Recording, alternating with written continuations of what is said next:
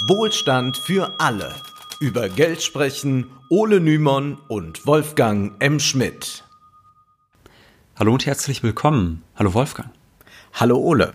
Heute wollen wir mal literarisch einsteigen, denn ich möchte nun, und das darf ich glaube ich sagen, unseren Lieblingsschriftsteller der Gegenwart zitieren, und zwar Michel Houellebecq. In seinem Roman Serotonin erzählt er unter anderem von französischen Landwirten in der Provinz, die durch internationale Handelsabkommen kaum mehr in der Lage sind, profitabel zu wirtschaften.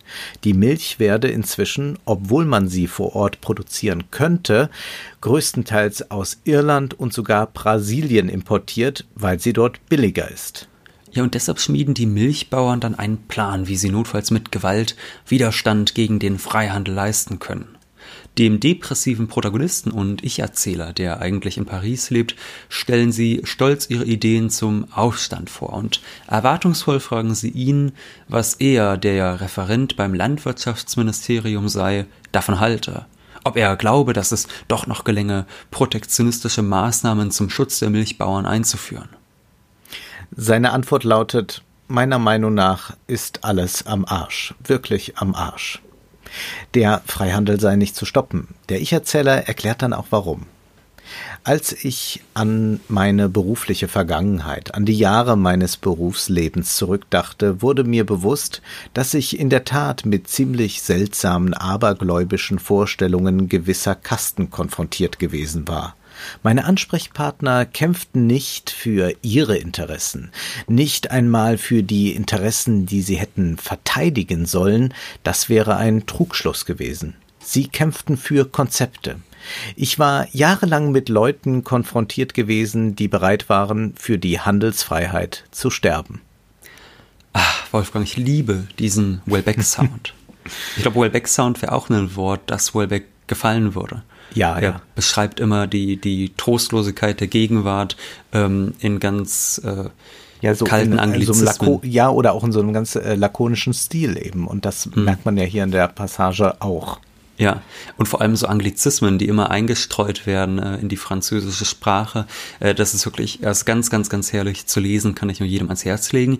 Aber wir sind ja bekanntlich kein Literatur, sondern ein Wirtschaftspodcast. Und von daher wollen wir diese Passage jetzt mal unter ökonomischen Gesichtspunkten betrachten. Ein Mitarbeiter des Landwirtschaftsministeriums bilanziert, dass er stets mit Menschen zusammengearbeitet hat, die an den Freihandel wie an eine Religion glaubten, ja, die wie Fundamentalisten sogar bereit wären, dafür zu sterben. Der Freihandel erscheint hier nicht als eine kühle, effiziente Wirtschaftsweise, sondern als Ideologie. Ist da was dran? Das können wir nur beantworten, wenn wir zunächst mal die Idee des Freihandels vorstellen. Freihandel meint, dass Güter über nationale Grenzen hinweg ohne Schranken gehandelt werden können. Aber das ist zugleich eine Utopie und diese ist noch nie Wirklichkeit geworden. Einen schrankenlosen Handel, den hat es nie gegeben und den wird es auch nie geben. Es gibt immer Regeln oder Zölle, Gesetze, Handelsabkommen. Da sind ganz viele juristische Fragen immer dabei und all das regelt den Güterverkehr zwischen Staaten. Der Handel spielt sich immer in einem gewissen Rahmen also ab und schon deshalb ist diese vorgenommene Gleichsetzung von Freihandel mit Freiheit irreführend. Aber gehen wir doch erst noch knappe 200 Jahre zurück. Wir gehen heute generell zurück in die, in die Geschichte, in die Wissenschaftsgeschichte, in die Wirtschaftsgeschichte. Und zwar, wir gehen zurück ins Jahr 1817. Damals ist das nicht nur knappe 200, sondern sogar mehr. Aber dann, ja. du bist vielleicht noch im Jahr 2016 oder so. Ja, die, die äh, Ideengeschichte, die reicht weit zurück, du Scherzkeks. Und damals erschien ein Buch, auf das sich bis heute die Freihandelsbefürworter beziehen, und zwar über die Grundsätze der politischen Ökonomie und der Besteuerung. Und dieses Werk hat eben der britische Wirtschaftswissenschaftler David Ricardo geschrieben, weshalb man bis heute vom Ricardo-Modell spricht. Was besagt das Ricardo-Modell? Nun, es beschäftigt sich mit dem Import und dem Export und der Frage, warum sollten Nationen untereinander überhaupt Handel treiben? Wir haben ja in der Green New Deal-Folge bereits den Vorschlag von Anne Pettifor diskutiert, dass wir, um den Klimawandel zu stoppen, wieder mehr im eigenen Land produzieren könnten um lange Lieferketten zu vermeiden und um es Firmen nicht mehr so einfach zu machen, nationale Umweltstandards zu umgehen. Damit beschäftigt sich Ricardo verständlicherweise nicht. Ihm geht es darum, dass Staaten voneinander durch den Handel profitieren können. Ricardo denkt beispielsweise über den Getreideimport nach. Wenn man im eigenen Land zwar Getreide anbauen kann, es aber nicht sonderlich profitabel ist, dann wird das Kapital sein Geld abziehen und in andere Branchen investieren wenn, zumindest wenn die Möglichkeit besteht, aus einem anderen Land Getreide günstig zu importieren. Ricardo erklärt, Zitat, dass das Ziel jedes Handelns darin besteht, die Produktion zu erhöhen und dass man durch die Vergrößerung der Produktion das allgemeine Wohlbefinden erhöht, obwohl man einen partiellen Verlust herbeiführen kann. Dieser partielle Verlust meint, dass man beispielsweise auf gewisse Produktionszweige verzichtet und sich stattdessen auf Güter konzentriert, die man nicht nur günstig produzieren, sondern auch exportieren kann. Bei Freihandel denkt man häufig an exotische Produkte, die die Nationen untereinander handeln. Indischer Tee, Jack Daniels, alle möglichen Früchte, die man hier nicht anbauen kann, während wir vom Rhein aus dann Riesling in alle Welt exportieren. Ja, dieser Handel ist schon wichtig und Freihandelsanhänger malen besonders in Polit-Talkshows in schönsten Farben aus, wie reich und vielfältig unsere Konsumwelt durch den Freihandel ist. Doch das ist für Ricardo gar nicht das Entscheidende. Und wenn wir mal ehrlich sind, auch für die Freihandelsbefürworter eigentlich nicht das Entscheidende. Es geht nur peripher um Genussprodukte wie kubanische Zigarren. Das ist oft kaum mehr als Rhetorik ja vor allem natürlich Rhetorik in Talkshows in einem Land, das sich selbst als Exportweltmeister rühmt. Da legt man natürlich viel Wert auf freien Handel, damit die ganze Stärke der deutschen Wirtschaft äh, der Welt demonstriert werden kann. Äh, Ricardo, der räumt zwar ein, dass es sicherlich für das Wohl der Menschheit wichtig ist, wenn jedes Land die Waren produziert, die es aufgrund von Klima, Ressourcen und so gut produzieren kann, aber seinen Fokus legt er auf etwas anderes, über das im öffentlichen Diskurs über den Freihandel heute nicht so gern geredet wird, nämlich auf die Profitrate. Mit Profitrate bezeichnet man das Verhältnis des Gewinns zum vorher eingesetzten Kapital. Im Englischen heißt das Rate of Profit oder Profit Rate und den deutschen Begriff Profitrate, den prägte vor allem Karl Marx, auf den wir gleich zu sprechen kommen. Doch man muss wissen, Ricardo war sehr weit davon entfernt, ein Sozialist zu sein, und trotzdem lobte Marx Ricardo in den allerhöchsten Tönen. Wie kann das sein? Nun, man kann sagen, Marx hatte eine gewisse Sympathie für Ökonomen, die ganz unverschleiert das System offenlegen. Und das haben wir ja gewissermaßen auch. Also wir ja. Äh, haben ja auch beispielsweise Milton Friedman gelobt, der ja. äh, ganz klipp und klar gesagt hat, die äh, größte soziale Verantwortung von Unternehmen besteht darin, ähm, Profite zu erzielen. Und da haben wir auch gesagt, ja, das ist einfach ehrlich. Das ist ehrlich. Und er hätte sicherlich, unser Karl Marx, auch große Freude ja. daran, wenn Manager ganz offen zugeben, dass es ihnen um Profitmaximierung in erster Linie geht und um nichts anderes. Und das wäre ihm lieber als irgendwelche pseudokonservativen Politiker, die das Märchen von der sozialen Marktwirtschaft oder den Segnungen des Freihandels erzählen. Ja, äh, Marx hat generell sehr, sehr wenige Ökonomen, die er ernst genommen hat. Das kann man, mhm. glaube ich, schon mal sagen. Und dazu gehört eben Ricardo, dazu gehört auch Smith. Ansonsten spricht Marx zum Beispiel auch mal von den ähm, Vulgärökonomen, von den mhm. breimäuligen Faselhänsen der deutschen Vulgärökonomie, wie er an einer Stelle schreibt. Aber Ricardo hat er geschätzt und wir werden gleich sehen, warum. Was sagt nämlich Ricardo über die Profitrate? Äh, zu diesem Begriff sagen übrigens neoklassische Ökonomen lieber Rentabilität. Also Ricardo schreibt, es war mein Bestreben, durch dieses ganze Werk zu zeigen, dass die Profitrate niemals anders als durch eine Senkung der Löhne erhöht werden kann und dass eine dauernde Senkung der Löhne nur durch ein Sinken der lebenswichtigen Güter, für welche die Löhne verausgabt werden, eintritt. Zitat Ende. Ricardo erklärt also, dass die Profitrate steigt, wenn die Löhne fallen. Was hat das nun mit dem Freihandel zu tun? Naja, Ricardo, der geht ja davon aus, dass mit dem Freihandel die lebenswichtigen Produkte billiger werden. Und bis dahin würde ja auch jeder gegenwärtige Vertreter des Freihandels zustimmen. Klar, es ist profitabler, hitzebedürftige Pfla äh, Früchte aus warmen Ländern zu importieren, anstatt sie selbst anzupflanzen. Aber Wolfgang, was hat das denn mit sinkenden Löhnen zu tun? Nun, man könnte ja sagen, das ist doch wunderbar mit dem Freihandel. Wenn man 2000 Euro im Monat verdient und plötzlich die Waren günstiger werden, dann kann man sich mehr kaufen. Ricardo rechnet das mit einem Weinfass dann auch mal vor, kostet dieses nur noch halb so viel, dann kann man überlegen, kaufe ich und trinke ich noch ein zweites oder spare ich das Geld oder nehme ich das Geld und konsumiere was anderes. Doch dann heißt es bei Ricardo, obwohl also der auswärtige Handel sehr vorteilhaft für ein Land ist, da er die Menge und Vielfalt der Dinge vermehrt, besitzt er keine Tendenz zur Erhöhung des Kapitalprofits. Es sei denn, die eingeführten Waren sind solche, für die der Arbeitslohn ausgegeben wird. Ja, mit anderen Worten, wenn Champagner importiert wird, dann bereichert das das Sortiment. Aber das ist ja ein Sortiment, an dem im Regelfall nur die Reichsten der Gesellschaft sich beteiligen. Also vor allem in der Zeit Ricardos, diejenigen, äh, die die Pro Produktionsmittel besaßen. Heute gönnt sich vielleicht ein Arbeiter mal zu einem ganz, ganz großen Erfolg eine Flasche Champagner, aber das gehört sicherlich nicht zu dem, was ein normaler Arbeiter sich jeden Tag kauft. Entscheidend für die Profitrate ist hingegen die Verbilligung der Güter, die für die Arbeiter lebenswichtig sind wenn sie sich mit Nahrungs-, Alltag- und Hygieneprodukten äh, plötzlich billiger als zuvor eindecken können, dann äh, führt das nicht dazu, dass alle sich dann auch mehr leisten können, sondern dass die Löhne gesenkt werden können. Und damit steigt dann wiederum die Profitrate, wie bereits vorher erörtert. Die Waren sind billiger geworden, so reicht auch weniger Lohn aus, um nicht zu verhungern, und durch diese niedrigeren Löhne steigt die Profitrate des Unternehmens.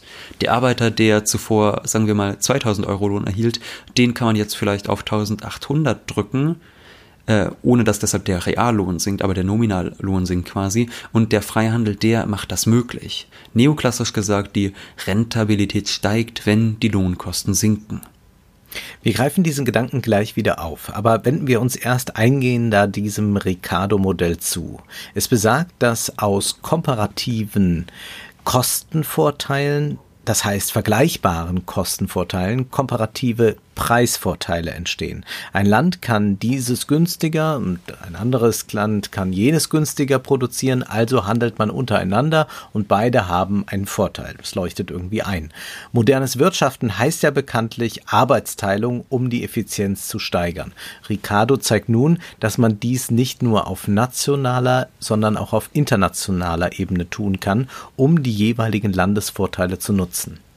Ja, und Ricardo bezieht sich hier auf Adam Smith. Äh, Smith, der hat ja in einer berühmten Passage seines Klassikers Der Wohlstand der Nation erörtert, wie auf einem Markt jeder Akteur seinen Vorteil erreichen will und dadurch für alle ein Vorteil entsteht. Und Ricardo überträgt das jetzt auf die Ländervorteile und meint, schließlich sei all dies dann, Zitat, bewundernswert mit dem allgemeinen Wohle des Ganzen verbunden.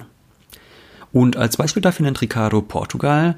Hätte dieses Land keine Handelsbeziehung mit anderen Ländern, dann könnte Portugal weniger Wein herstellen, da man sich gleichzeitig auch auf die Produktion von zum Beispiel Tuch- und Metallwaren kümmern müsste. Äh, das kann man dann quasi sein lassen, wenn es einen Freihandel gibt, weil man das dann importieren kann. Und wenn man diese Güter dann selbst herstellt, kann man erstens weniger Wein produzieren und zweitens sind sie dann vielleicht sogar noch von minderer Qualität, als wenn man sie importiert. So wird auch heute argumentiert und das nicht selten in neokolonialistischer Manier, wenn bei, bei, also bei Wein kann man das noch sehr stark nachvollziehen, aber es ist ja in der Tat so, dass man den globalen Süden regelrecht dazu verdammt, sich auf die Landwirtschaft trotz Wassermangel, Heuschreckenplagen und Etablierung von Monokulturen zu konzentrieren, wodurch zu wenig moderne Industriezweige entwickelt und aufgebaut werden können. Und das hat dann mit einem fairen Handel, von dem alle gleichermaßen profitieren, das, das, das hat damit nichts gemein, ja. Wir werden äh, darauf aber in einer weiteren Folge zum Freihandel dezidiert eingehen, nämlich dann sprechen wir über TTIP. Ja, es ist halt ein sehr abstraktes Modell, das Machtverhältnisse eigentlich nicht wirklich mitdenkt. Also ich mhm. kenne das ja auch äh, aus der Uni, wie uns das dann äh, erklärt wird. Da wird erst erklärt, ja, äh, wenn ein Mensch äh, meinetwegen Äpfel produziert und der andere Birnen, dann konzentriert sich jeder auf sein Gut und dann tauschen die so ein bisschen miteinander und das dann wird von allem mehr produziert und dann geht's allen besser. Und das wird dann einfach genommen und dann sagt man, ja, so ist das eigentlich halt äh, auch mit Ländern, ja, mit ja, verschiedenen ja, Ländern. Das, das, das ist dann vielleicht. Das sind immer so, so schöne Überlegungen, äh, als gäbe hm. es keine machtpolitischen Erwägungen zum Beispiel. Ne? Also genau. Also das ist äh, immer so, so eine Idee, in meiner Badewanne bin ich der Kapitän. Ja. Also der Witz daran besteht ja vor allem daran, an diesem abstrakten Modell, dass es ja nun eben nicht so ist, dass ich Äpfel herstelle und mein Nachbar stellt Birnen her und dann tauschen wir, sondern ich gehe zur Arbeit, zu einem Arbeitgeber und arbeite dort für Lohn. Das heißt, dort gibt es ein ganz klares Machtverhältnis, ein Über-Unterordnungsverhältnis, dass ich meinem Arbeitgeber untergeordnet bin. Und äh, genauso ist es dann auch auf internationaler Ebene. Da werden wir gleich noch darauf zu sprechen kommen, dass quasi diese Ungleichheiten zwischen Ländern, also dass einige Länder ökonomisch oder militärisch stärker sind als andere, dass diese Ungleichheiten dann durch den Freihandel noch verstärkt werden können. Aber nochmal zurück zu Ricardo der erklärt ja, dass für die Portugiesen sinnvoll ist, mit England Wein gegen Tuch zu handeln und stellt dann auch eine Modellrechnung auf. Ohne Außenhandel und Spezialisierung benötigt England für die Tuchproduktion 100 Arbeiter, für die Weinproduktion 120 Arbeiter. Das sind insgesamt 220 Arbeiter und die produzieren 2000 Einheiten Tuch und Wein. Jedoch produzieren 100 Tucharbeiter so viel Arbeitseinheiten wie 120 Weinarbeiter. In Portugal ist es hingegen andersrum. 90 Arbeiter sind dort in der Tuchproduktion, 80 für Wein zuständig, macht 170 Arbeiter. Die produzieren 2000 Einheiten, allerdings ist man hier im Weinsektor produktiver. Nun, das ist jetzt also bevor es einen Handel zwischen den Ländern gibt, Ein treten diese Handel. einen freien Handel, genau, treten diese Länder dann in einen Austausch dann kann mit dem gleichen Arbeitsaufwand mehr produziert werden. England kann Tuch billiger als Wein produzieren. Stellt England die Weinproduktion jetzt einfach ein und lässt alle Arbeiter Tuch produzieren, können die 220 Arbeiter nicht nur 2000, sondern 2200 Arbeitseinheiten produzieren. Produziert Portugal dann nur noch Wein und kein Tuch mehr, werden nicht mehr nur 2000, sondern 2125 Arbeitseinheiten, sprich 2125 Fässer Wein produziert. Beide Länder haben also eine Produktivitätssteigerung. Die Produkte werden dann zugleich günstiger, weil ja weniger Arbeitseinheiten benötigt werden. Wir müssen hier allerdings einschieben, dass es, wie gesagt, eine Modellrechnung, die mit der Wirklichkeit, in der es Interessenkonflikte, Machthierarchien zwischen Ländern, viele Unwägbarkeiten gibt, relativ wenig zu tun hat. Ricardo spart das alles aus und das darf er natürlich als Theoretiker auch tun. So eine Theorie ist halt abstrakt, aber wenn Politiker oder Freihandelsanhänger sich heute, mehr als 200 Jahre später, auf diese Überlegung berufen, dann ignorieren sie gerne, dass die Realität eben kein ideales Modell ist. Beziehungsweise häufig äh, ignorieren sie es natürlich sehr bewusst, muss man auch sagen, ja. weil sie bestimmte Interessen vertreten. Häufig agieren Staaten nicht auf Augenhöhe miteinander. Hinzu kommen Konzerninteressen, Lobbyismus, Kapitalismus und auf all das werden wir, wie du schon gesagt hast, Wolfgang, in einer weiteren Episode zum Freihandel noch zu sprechen kommen. Ricardo geht ja noch, wir befinden uns im 19. Jahrhundert davon aus, dass das Kapital und dass die Arbeitskräfte nicht mobil sind. Er denkt jetzt nicht an Outsourcing oder dergleichen. Auch Transportkosten finden in Ricardos Modell nicht statt. Diese sind ja weltweit gesunken, jedoch der Preis dafür lässt sich am verheerenden Klimawandel ablesen. Aber wir sollten äh, an dieser Stelle nochmal auf Ricardos Aussage zurückkommen, wonach die Profitrate nur steigt, wenn die Löhne sinken. Karl Marx, der hielt am 9. Januar 1848 eine, in Brüssel eine Rede über die Frage des Freihandels. Erinnern wir uns, dass Will Beck seine Figur sagen lässt, dass die Leute bereit seien, für den Freihandel zu sterben. Und diesen religiösen Charakter, den hat schon Marx erkannt, wenn er einen Freihandelsbefürworter von damals zitiert, der tatsächlich bei einem Meeting ausrief, Jesus Christus ist der Freihandel, der Freihandel ist Jesus Christus. Ja, das ist unglaublich. Marx geht anschließend darauf ein, welche Vorteile es denn für den Arbeiter hat, wenn die Preise für Nahrungsmittel sinken. Und er lobt dabei Ricardo ausdrücklich als den ausgezeichnetesten Ökonomen des Jahrhunderts. Marx nimmt Ricardos Aussagen zur Lohnsenkung ernst. Wenn beispielsweise Getreide durch den Freihandel billiger würde, sei es keineswegs so, dass der Arbeiter dann Geld sparen würde und es anders verkonsumieren könnte. Nein, Marx geht davon aus, dass der Arbeiter dann eben nicht mehr fünf, sondern nur noch vier Franc Lohn erhält. Schließlich reicht das ja auch dann noch zum Leben. Ja, das mag jetzt ein bisschen düster anmuten, aber denken wir nur daran, dass die Agenda 2010 einen gigantischen Niedriglohnsektor geschaffen hat. Denken wir auch daran, dass man in zig Modellen durchgerechnet hat, mit wie wenig ein Hartz-IV-Empfänger auskommen kann, äh, die durch den Freihandel bedingt niedrigen Preise für Fleisch, Milch und so weiter, die sorgen tatsächlich dafür, dass das Lohnniveau niedrig bleiben kann, ohne dass es einen Aufstand gibt. Die Reallöhne sind in den vergangenen Jahrzehnten kaum gestiegen, die Profite der Unternehmen jedoch schon und das hängt natürlich direkt miteinander zusammen. Und das können wir nicht nur in Deutschland beobachten, das ganz besonders seit den äh, 70er Jahren, dass da die Wachstumsraten zurückgegangen sind. Mhm. Und dann war es eben so, dass die Reallöhne ähm, immer schwächer gewachsen sind als noch in den Jahrzehnten zuvor. Das kann man beispielsweise auch in den USA sehen. Wir hatten ja ähm, Saiz und Sygman erwähnt vor einigen Wochen, die ihr Buch Der Triumph der Ungerechtigkeit geschrieben haben. Da erklären sie auch, dass der äh, Lohn des durchschnittlichen US-Arbeiters in den letzten Jahrzehnten quasi gar nicht gestiegen ist. Hm. Von daher ist es so, dass das, das klingt jetzt erstmal, glaube ich, für viele komisch, wenn man sagt, der Reallohn, der ändert sich seit Jahrzehnten kaum. Aber tatsächlich ist es so. Also gewissermaßen hat Marx damit recht. Äh, und vor allem ist es so, also dieser Zusammenhang, den Marx und Ricardo herstellen, der ist nicht mehr von der Hand zu weisen. Und wenn es dann um den Freihandel geht, dann hört man in der Regel, die Waren werden billiger, das ist prima für die Konsumenten äh, und das mag ja dann auch in einigen Fällen stimmen. Ja, aber ja. halt nicht immer. Nicht immer. Und Marx schreibt dazu, die Schwierigkeit besteht nicht darin zu beweisen, dass wenn der Preis aller Waren fällt, ich für dasselbe Geld mehr Waren bekomme.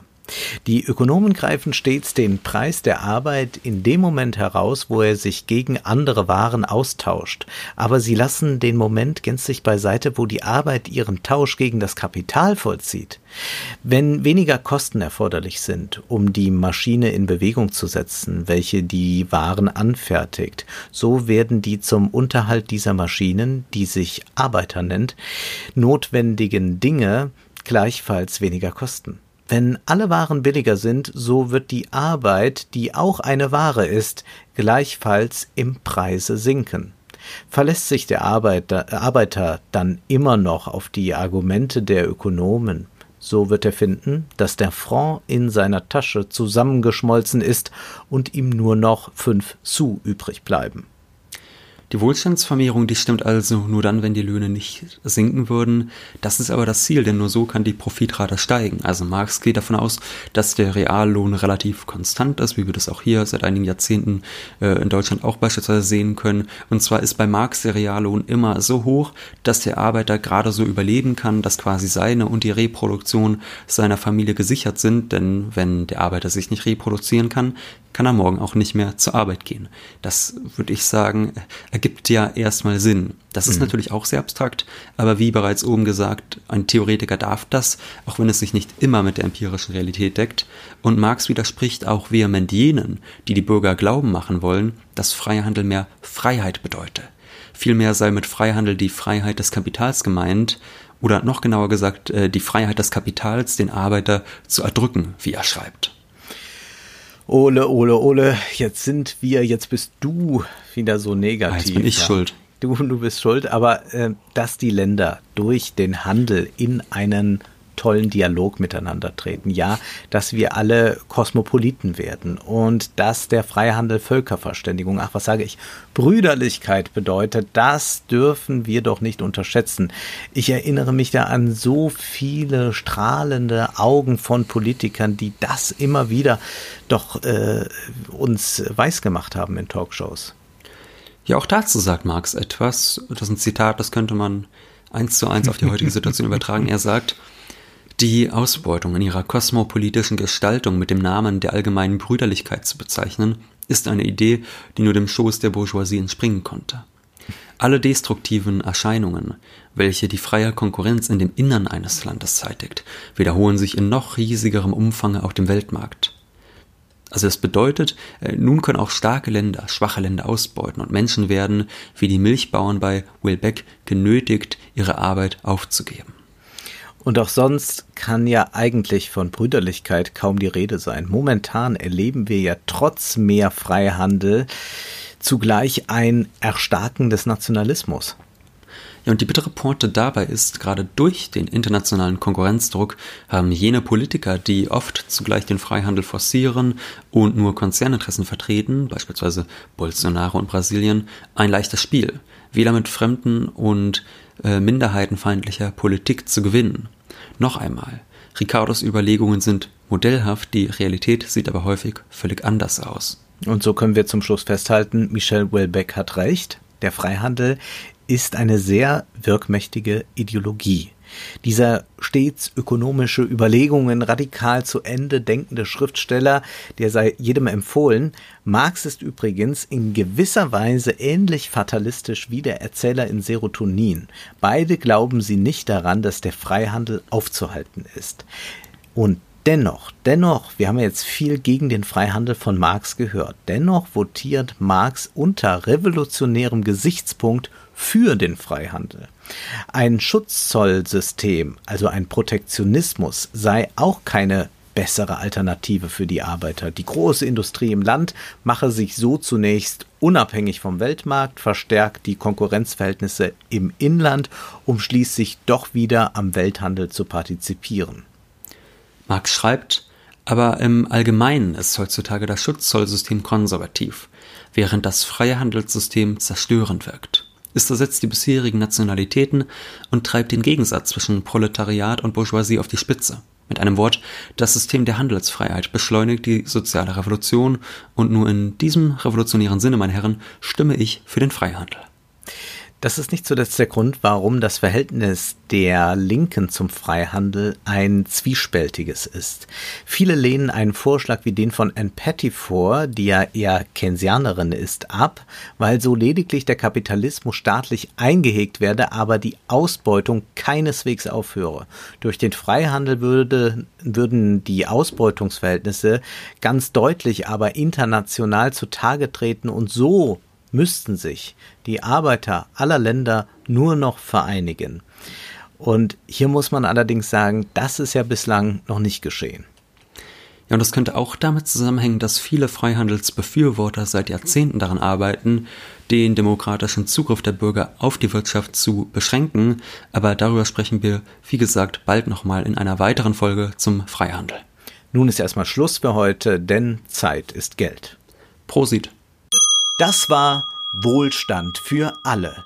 Ihr könnt uns finanziell unterstützen über paypal.me-ole und Wolfgang oder über die in der Beschreibung angegebene Bankverbindung. Herzlichen Dank.